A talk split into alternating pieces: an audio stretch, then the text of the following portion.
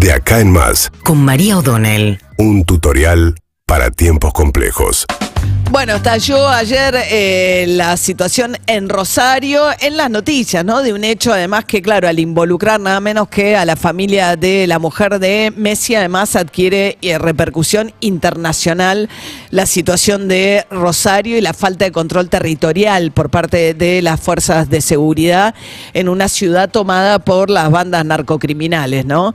Eh, lo que ocurrió, todo el mundo ya lo sabe a esta altura, fueron 14 tiros al supermercado único, que es la cadena de supermercados en realidad, cuentan la historia, pues son muy reservados. A raíz de esto empieza a surgir un poco más de información sobre la familia de Antonella en Rosario, que es que tenían un almacén y la familia de mucho trabajo creó finalmente una mini cadena de supermercados, fue vendiendo las distintas sucursales hasta que se quedaron con esta sucursal en la zona oeste de Rosario, a 40 cuadras del centro, nada periférico, digamos, ahí mismo en Rosario, una sucursal que el papá de Antonella parece que atiende y algunas de las hermanas de, de Antonella cada tanto, eh, que de madrugada recibió 14 tiros de parte de, de, este, unos motoqueros que además dejaron una eh, amenaza dirigida a Messi nada menos, poniendo Messi en el papel y Hapkin no te va a proteger, dijo, porque es narco,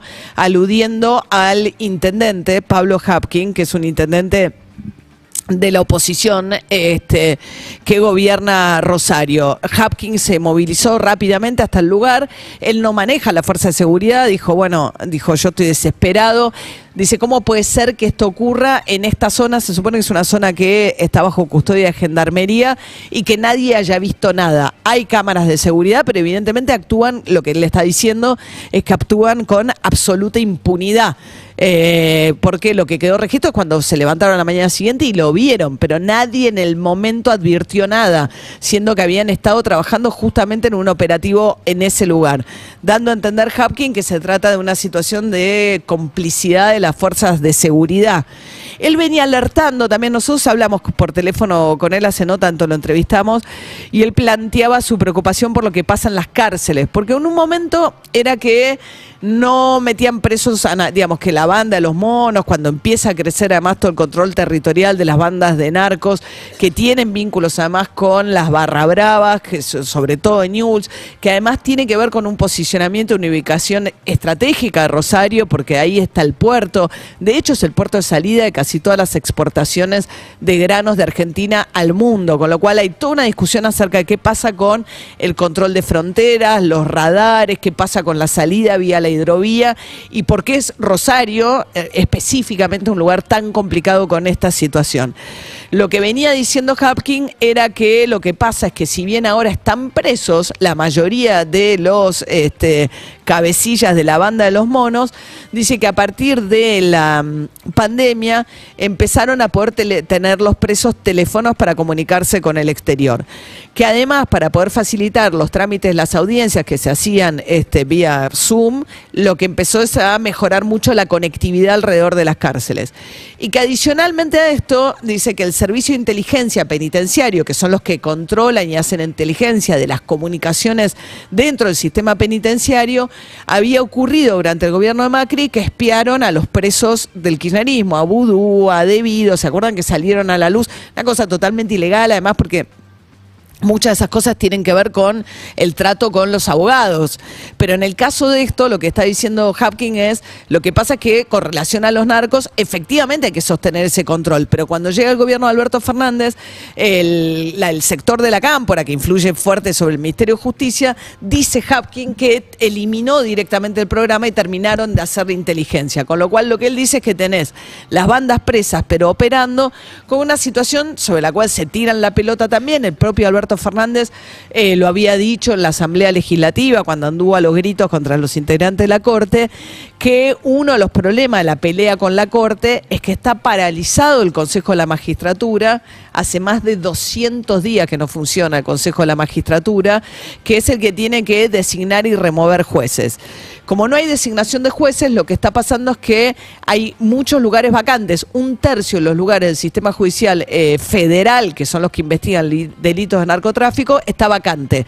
En algunos casos porque falta que Alberto Fernández se elija la terna, en otros casos tiene que funcionar eh, el proceso de selección, pero la cuestión es que las vacancias en el sistema federal son otras las cosas que apuntan. Cada uno dice una cosa, ¿no? O sea, eh, Bernie dice porque las fuerzas federales no están actuando bien, cada uno apunta sobre otro, pero aparece claramente un tema que tiene que ver con los problemas de vacancias en el Poder Judicial, los problemas de connivencia con las fuerzas de seguridad, los problemas también de complicidad del sistema penitenciario, eh, dónde están alojados estos presos, los problemas con el puerto. Dicen que recién ahora Mitchell, que es el que asumió en la FIP este, y en la aduana, perdón, que depende de la FIP, empezaron a poner escáneres en los contenedores para controlar la carga de los barcos que salen de Rosario. Cada uno aporta un pedacito de un sistema que tiene sobre todo la población de Rosario eh, viviendo, fíjense lo que es, en el año 2022, porque Aníbal Fernández, que es el jefe, el ministro de Seguridad, salió a decir, bueno, se hicieron 2.000 detenciones, etcétera. Pero esto se mide en función de cantidad de muertes. el 80% de las muertes en Rosario se producen en situaciones de ataques eh, del crimen organizado. Y el nivel de eh, violencia se ve en índices que superan, pero por cuatro, los niveles de violencia eh, y de muertes a mano armada o en situaciones como estas del resto del país. Tuviste 200 288 muertos el año pasado, casi 300 muertos en la ciudad de Rosario. Son estadísticas que publica hoy el diario La Nación. 240 en el 2021, 213 en el 2020, o sea, alrededor desde el 2018 que hay desde 200 muertos pegando un pico el año pasado que casi llega a 300 muertos solamente en la ciudad de Rosario. La tasa de eh, crímenes por cantidad de habitantes de Rosario es cinco veces superior a la tasa del resto del país. Y en el medio Alberto Fernández, que tuvo una frase realmente increíble, dijo, tenemos, dijo, estamos haciendo cosas, pero hay que hacer más, eso es evidente. Bueno, evidentemente porque la situación de hecho empeoró el año pasado gravemente. Y dijo además, hay que hacer algo porque Santa Fe y los rosarinos son argentinos.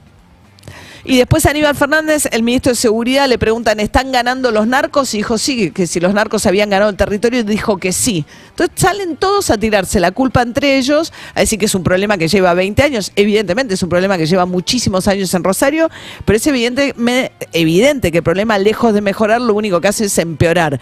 Ahora, con el apellido de Messi en el medio de todo esto, la repercusión es directamente mundial de lo que está pasando en Rosario. Síguenos en Instagram y Twitter. Arroba Urbana Play FM.